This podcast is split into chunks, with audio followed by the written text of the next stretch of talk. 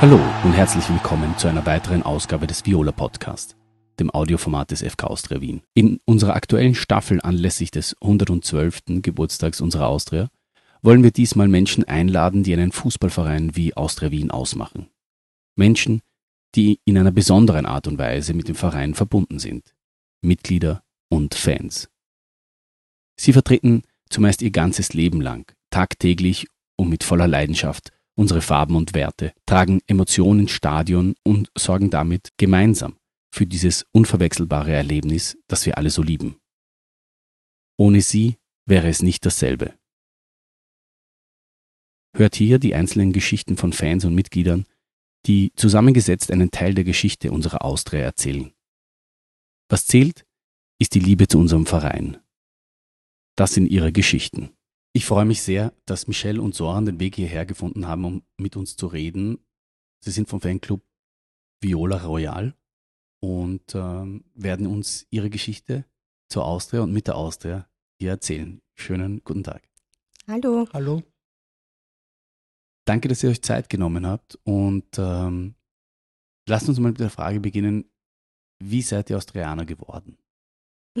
Also, ich bin Australianerin geworden durch meinen grünen Onkel, weil er eben damals ähm, als Kind sehr viel von Rapid gesprochen hat und unbedingt wollte, dass ich ihm auch Rapid-Fan werde. Hat mich dann aber mit dem Ganzen so genervt, dass ich ihm irgendwann mal gesagt habe, ich kann Rapid nicht mehr hören. Ich werde jetzt Australianerin, weil ich ihm eben was zu Fleiß machen wollte. War dann auch mit vier Jahren auf meinem ersten Derby. Dann hat es mich aber eine Zeit lang nicht mehr so interessiert und dann mit zehn Jahren ungefähr, ähm, ja, habe ich wieder begonnen, irgendwie in der Zeitung nachzuschauen, was gibt es über die Austria und ja, dann hat das irgendwie alles seinen Lauf genommen, dann sind wir ins Stadion gegangen, immer öfter, Anfang nur heim, dann noch auswärts, dann noch international, wenn wir gespielt haben. Ja. Da muss ich aber auch noch ein, einhaken, es war schon ein bestimmter Spieler eigentlich, oder?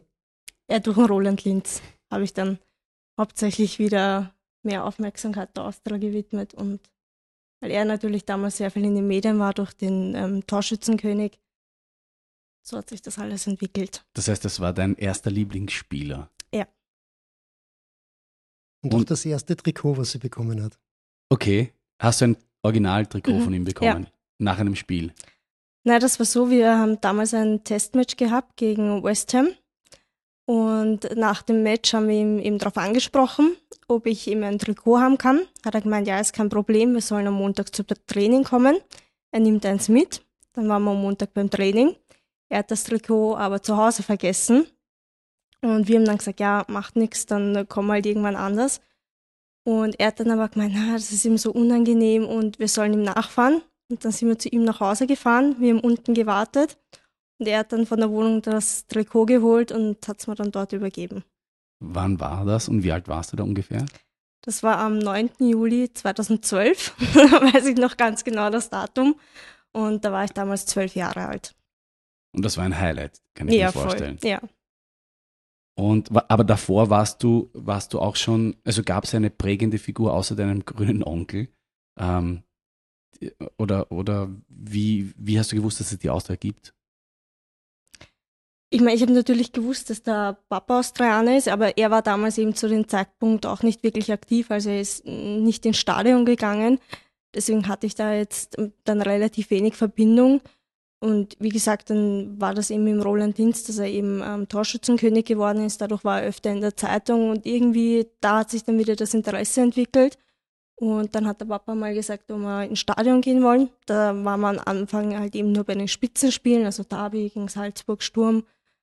Und irgendwann hat uns das halt so viel Spaß gemacht, dass wir auch dann äh, uns ein Abo gekauft haben, dann sind wir auswärts gefahren. Ja. Und wie war das bei dir, Soran? Was ja, ist deine erste Erinnerung an die Austria? Das, ich, ich habe leider Gottes an meine Kindheit sehr wenige Erinnerungen. Ich weiß nur, dass ich früher mit Schulkollegen äh, ins Stadion gegangen bin. Da haben wir ja meistens sogar am Sonntag um 10.30 Uhr gespielt. Aber wie ich zur Austria gekommen bin, kann ich nur vermuten, dass ich in Hitzing geboren bin. Vielleicht hat mir die Gegend zwar gefallen, aber anscheinend habe ich irgendwie doch einen, einen, einen weiß ich nicht, lästigen Geschmack oder Intergedanken durch den durch den Benzinger Bezirk bekommen. Meine Brüder sind alle beide Rapidler. Also anscheinend bin ich der sture Kopf gewesen, der gemeint hat, na, Rapidler kann jeder sein, Austrianer ist was Besonderes. Und was war dein erstes Match? Kannst du dich erinnern? Ah, das ist schwer. Wie gesagt, ich habe leider Gottes kaum, kaum Erinnerungen an meine Kindheit. Ich weiß nur, das prägendste Spiel in, in, in meiner Jugend war 1982 das Europacup-Spiel gegen Schalgiris Vilna, wo wir immer zuerst aufgestiegen sind, dann wieder abgestiegen und zum Schluss haben wir es dann Gott sei Dank geschafft. Also das weiß ich, das, das habe ich im Kopf noch. Da Warst du da im Stadion? Da war ich im Stadion, bin auf der Nord äh, äh, gesessen oder gestanden am Zaun, äh, eher auf der Westtribünenseite. Und das weiß ich noch. Das war wirklich, also das war so wie damals gegen Dinamo Zagreb in der Champions League. Wie alt warst du da? Zwölf. Okay. Also ungefähr so alt wie deine Tochter, als sie zu Hause ja. gekommen ist. Ja. Und, ähm, und seitdem bist du dann immer am Platz gewesen? Nicht war, immer, war aber teilweise, zumindest bei den Heimspielen, war ich hin und wieder mit meinen Schulkollegen dort. Und dann, wie du älter geworden bist, äh, hat sich das dann intensiviert oder bist du dann Na, ich bin, immer noch sporadisch so, gegangen? So wie es die Michelle gesagt hat, da bist zum Beispiel auswärts daheim mit meiner Frau mitgegangen, äh, weil die ja Grüne war. Da sind wir dann gemeinsam mal eben auf, im Hanabi-Stadion auf der Süd äh, gesessen. Aber jetzt so richtig, so wie jetzt, habe ich es damals in der Jugendzeit oder in meiner jüngeren Zeit nicht gehabt. Das heißt, diese, diese flammende Liebe für die Austria ist eigentlich erst mit deiner Tochter gekommen. Ja, genau. Wie, wie sehr schweißt das euch zusammen? Naja, ich glaube schon sehr, weil durch, durch das, dass wir ja, also eigentlich so und so jedes Wochenende auch zusammen sind. Ähm, ich meine, sie hat ihre eigene Wohnung, aber sie ist trotzdem am Wochenende bei uns und wir ja doch äh, alles fahren, sind wir ja eigentlich einmal in der Woche am Wochenende immer zusammen. Das heißt Samstag oder Sonntag, je nachdem wann Spieltag ist. Ich glaube schon, dass das sehr zusammenschweißt. Also, ja, würde ich auch sagen. Weil dadurch, dass wir, wenn wir international spielen, auch schauen, dass wir dort dabei sind, das sind natürlich auch immer Spiele, die noch viel mehr Zeit kosten. Ähm, da sind halt schon auch hin und wieder Reiseziele dabei, die halt weiter entfernt sind und das schweißt schon zusammen noch, ja. Aber das ist schon etwas Positives, dass diese natürlich. Liebe ja, zur Austria bringt. Also, ja, ja, natürlich. Dass man dann äh, solche Zeit, ähm, ist das auch Teil dieser ganzen Geschichte, dass man sagt, mit dem Papa oder mit der Tochter da unterwegs zu sein, ähm, dass das eben nicht nur Fußball, sondern einfach eine soziale ähm, Komponente hat? Ja, ja. Wie gesagt, wir, wir sind ja früher immer alles alleine gefahren. Und umso mehr wir gefahren sind, haben wir natürlich mehr Leute kennengelernt. Und dadurch sind dann halt eben auch äh, äh, Fahrten entstanden, wo man halt, wo jemand gekommen ist und gesagt hat, ja, ich sehe die da auch jeden Tag oder jedes Wochenende bei den Spielen, was ist, machen wir mal Fahrgemeinschaft. Und dadurch ist das halt eben entstanden dann. Ne? Fahrgemeinschaften, dann eben die, der, der Fanclub, den wir jetzt gegründet haben, dann zwei, äh, 2020. Ja, Du hast es schon angesprochen, ähm, Michelle, wie ist das bei dir? Ähm, was waren, was waren die markantesten Momente mit der Austria, markantesten Spiele? Ja, was mir sofort einfällt, ist auf jeden Fall ähm, das Quali-Spiel damals gegen Dynamo Zagreb, wo wir auswärts ja 2-0 gewonnen haben. Wir uns alle gedacht haben, gut, wir stehen jetzt mehr oder weniger mit beiden Beinen ähm, schon in der, in der Champions League Quali. Und dann sind wir auch 1-0 daheim gleich in Führung gegangen. Dann hat aber eben ähm, Zagreb ziemlich angegast, hat drei Tore gemacht, dann waren wir wieder draußen. Also es war ein sehr nervenaufreibendes Spiel, aber zum Glück haben wir es ja damals dann trotzdem geschafft. Die schönste Niederlage der Welt? Ja, würde ich schon so sagen. Wart ihr da schon gemeinsam im Stadion? Ja, ja. ja. Auf ja. welcher Tribüne wart ihr da? Ich auf der Ost. Wart ihr da schon auf der schon Ost? Auf der Ost, ja. ja. Seit wann habt ihr ein Abo? Es sind seit jetzt seit elf Jahren. Ja. Also zwei, 2012 ja, haben wir uns ähm, ja. ein Abo genommen, ja. Und seid ihr, ihr seid auch Mitglieder? Wir sind Mitglieder genau. seitdem, ja. Wir, mittlerweile haben wir auch ein 10-Jahres-Abo. Was bedeutet es für euch, Mitglied der Austria zu sein? Ich glaube, das ist für uns einfach schon selbstverständlich. Also das ist natürlich einfach eine Unterstützung an den Verein, weil das Geld geht ja auch an die Jugend. Und dadurch, dass wir überall dabei sind, ist es für uns eigentlich eine Selbstverständlichkeit, dass wir da auch Mitglied sind. Ja, sehe ich auch so. Also wie gesagt, wenn ich schon Abonnent bin, dann, unterstütze ich auch den Verein mit meiner Mitgliedschaft, was ja auch der Jugend zugutekommt und ja, ich sehe keinen, keinen, keinen, was keinen Sinn, wenn ich sage, ich bin Abonnent, aber kein Mitglied. Ne? Es gibt ja auch viele, die Mitglieder sind und keine Spiele besuchen. Ne? Besser so als gar nichts, aber ich sage mal so, zumindest die Leute sollten sich motivieren, zumindest die Heimspiele zu besuchen.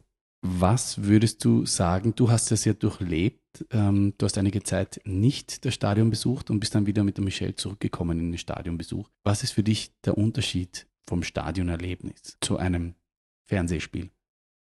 Das Erlebnis, das, das Live-Erlebnis, wenn, wenn eine Choreo gemacht wird, du unterstützt die Choreo, machst mit bei der Choreo, singst mit eigentlich 90 Minuten, klatscht mit. Äh, wenn du gewinnst, hast ein geiles Gefühl, verlierst, ja, bist halt betrübt, so wie in Lustenau. Aber trotzdem weiß man, dass man das nächste Mal wieder nach Vorarlberg fährt. Ob wir jetzt verlieren oder gewinnen, hilft eh nichts. Die Unterstützung von der Austria alleine. Das, das kann man mit einem, mit, einem, äh, mit einem Spiel im Fernsehen nicht vergleichen. Macht es dann die, die Mühen der acht Stunden Autofahrt zum Beispiel nach Vorarlberg ähm, wett? Naja, acht, acht Stunden ist eine Richtung. Das heißt, so wie jetzt Lustenau, da stehst du um fünf Uhr in der Früh auf und kommst um Mitternacht nach Hause. Also bist fast 24 Stunden unterwegs. Wenn du dann noch verlierst, ja. Werden es lange Heimfahrten? Na, muss nicht, muss nicht sein. Aber gefühlt werden sie länger, wenn man verloren natürlich, hat. Natürlich, ja. Natürlich. Aber ja, es hilft nichts. Das, da müssen wir durch. Da müssen wir durch und ja. Es ist so. Das gehört dazu. Man kann nicht immer gewinnen, leider Gottes. Das Welche Werte verbindet ihr mit der Austria? Ich würde auf jeden Fall sagen, auch viele soziale Werte, weil sich die Austria auch ähm, oft für Schmetterlingskinder zum Beispiel, würde mir jetzt ähm, einfallen, ähm, eben auch einsetzt und ähm, schaut, dass da Spenden gesammelt werden. Das würde ich auf jeden Fall auch mit der Austria verbinden. Du hast äh, Austria-Tattoos, hast du mir verraten. Und äh, wie, wie ist es dazu gekommen? zugekommen ist. Naja, früher wollte ich ja nie Tattoos haben, dann habe ich einmal ein Tattoo gemacht mit meinen Kindern und dem Geburtsdatum. Ja, und das nächste war dann die Austria. Und das war dann dieses Blem, das, mir, das ich mir tätowieren habe lassen. Später habe ich mir dann noch die Meistertitel dazu tätowieren lassen. Ja, und am, auf der rechten Schulter habe ich einen, also einen Gesang aus unserer Kurve äh, für unsere Stadt und den Verein.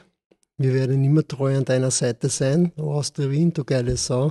Mit dir betrüge ich jede Woche meine Frau. Was ja bei mir zutrifft, ich bin verheiratet und betrüge jetzt jedes Wochenende meine Frau.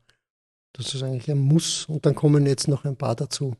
Okay, also es ist noch nicht abgeschlossen. Nein, das ist ein Projekt, das ein bisschen länger dauert. Was sagst du zu den Tattoos äh, und dem Plan, dass er seinen Rücken voll machen möchte damit? Also ich kann das vollkommen nachvollziehen, weil ich ja mittlerweile auch zwei Austria-Tattoos habe. Also, ich verstehe das. Und was kommt bei dir noch dazu? Der Rücken? Ja, muss ich schauen. Ich habe jetzt konkret keine Pläne, was eventuell noch dazukommen könnte. Aber kannst du es dir vorstellen? Auf jeden Fall, ja. Und es sind beide, du hast zwei Tätowierungen und beide sind für die Austria. Na, ich habe ähm, vier Tattoos, aber zwei davon sind für die Austria. Wann hast du das erste stechen lassen? Das erste war mit 19. Okay, und das war? 1911. Okay. da wollte ich für den Anfang ein kleines Tattoo haben, weil ja jeder auch irgendwie den, den Schmerz oder das Stechen an sich ähm, anders beschreibt. Ich habe mir gedacht, okay, bevor ich mir das Emblem jetzt tätowieren lasse, was ja doch etwas größer ist, fange ich mit was Kleinem an, damit ich das einmal irgendwie einschätzen kann. Und das war dann eben 1911. Und dann hast du das Emblem auf der...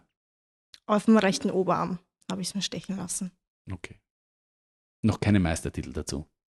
Nein, das ist, ist eher so die, die Idee vom Papa gewesen, aber ich habe gesagt, die meisten Titel, das brauche ich nicht. Ich habe dafür die Sterne, die hat der Papa nicht. Ja. Es kommt noch sicher irgendwann einmal ein dritter dazu, dann bin ich gespannt, was sie macht mit den Sternen. Ich habe gesagt, ich mache mal die Sterne erst, wenn wir drei Sterne haben. Ja, Falls noch, ich sie noch erlebe. Das wollen wir hoffen. Ja, ja.